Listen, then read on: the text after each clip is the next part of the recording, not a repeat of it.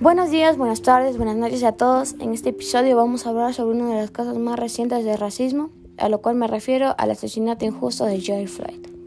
La muerte de George Floyd ocurrió el 25 de mayo del 2020 en el vecindario de Port Worth en la ciudad de Minneapolis, Minnesota, en los Estados Unidos como resultado de su arresto por parte de cuatro policías locales en pocos días. El hecho generó una oleada de indignación y protestas a lo largo de todo Estados Unidos en contra del racismo, la xenofobia y los abusos policiales hacia ciudadanos afrodescendientes en dicho país. Las protestas también se extendieron a otras ciudades del mundo. Biografía. Floyd nació el 14 de octubre de 1973 en Fayetteville, Carolina del Norte, y fue criado en CUNY Homes del Tercio Ward de Houston, Texas. Amigos y familiares lo llamaban Perry y era visto como un gigante amable.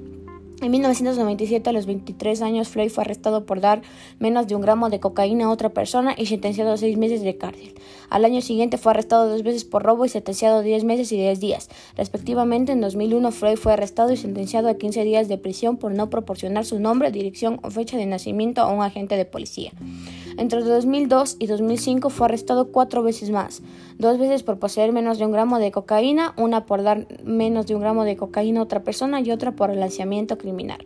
Fue sentenciado a un total de 30 meses en la cárcel por esos cuatro delitos. Finalmente, en 2009 fue condenado a cinco años de prisión tras admitir un robo a mano armada en una casa habitada por una mujer y un recién nacido, siendo liberado condicionalmente en el 2003. Jugó en los equipos de baloncesto y fútbol en la preparatoria Yates y asistió a la Universidad Comunitaria de Florida del Sur durante dos años en los que jugó a su equipo de baloncesto. Regresó a Houston donde se convirtió en un personalizado de automóviles y se al grupo de hip hop Square of Kings. Tras una condena por robo armado en 2007, aceptó un concuerdo de culpabilidad en 2009 por cinco años de prisión. Después de su liberación, se involucró en un ministerio local, Restriction Houston. En 2004 se mudó a Minnesota donde trabajó como camionero y vigilante de seguridad en un restaurante. En 2017 filmó un video contra la violencia de las armas de fuego. En 2020 perdió su trabajo de seguridad debido a la pandemia del COVID-19.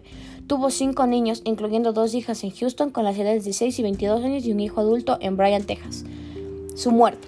Murió por asfixia provocada por el agente Derek Chauvin, declarado culpable de homicidio el día 20 de abril de 2021 quien tras esposarlo y ponerlo boca abajo y con la ayuda de los agentes Thomas Lane y J. Alexander Crane, lo presionó contra el pavimento con su rodilla apoyada sobre el cuello de George Floyd durante 8 minutos y 46 segundos. Floyd, mientras era detenido, repitió varias veces que no podía respirar. Mientras eso sucedía, el agente Toutado, también presente en las escenas, se limitaba a observar y controlar a los presentes. El suceso fue grabado con los teléfonos móviles de los presentes y difundido en diversas redes sociales. Los cuatro agentes involucrados fueron despedidos el día siguiente. Según algunos medios, Floyd fue arrestado por intentar hacer una compra con un supuesto billete falso de 20 dólares en una tienda de comestibles. A solicitud del Departamento de Policía de Minneapolis, el FBI realizó una investigación federal de derechos civiles respecto a este incidente paralelamente, la violación de los estatutos totales. A consecuencia del fallecimiento de Floyd se llevaron a cabo una serie de manifestaciones, las cuales empezaron en Minneapolis y se extendieron por todo el país. En un preciso, las manifestaciones eran pacíficas. Luego, parte de las manifestaciones balizaron un registro policial y un autosón e incendiaron, saquearon y dañaron restaurantes y tiendas de los alrededores, como sucursales de Wendy, Target y Dollar Tree. La policía respondió utilizando gases lacrimógenas y balas de goma contra los manifestantes.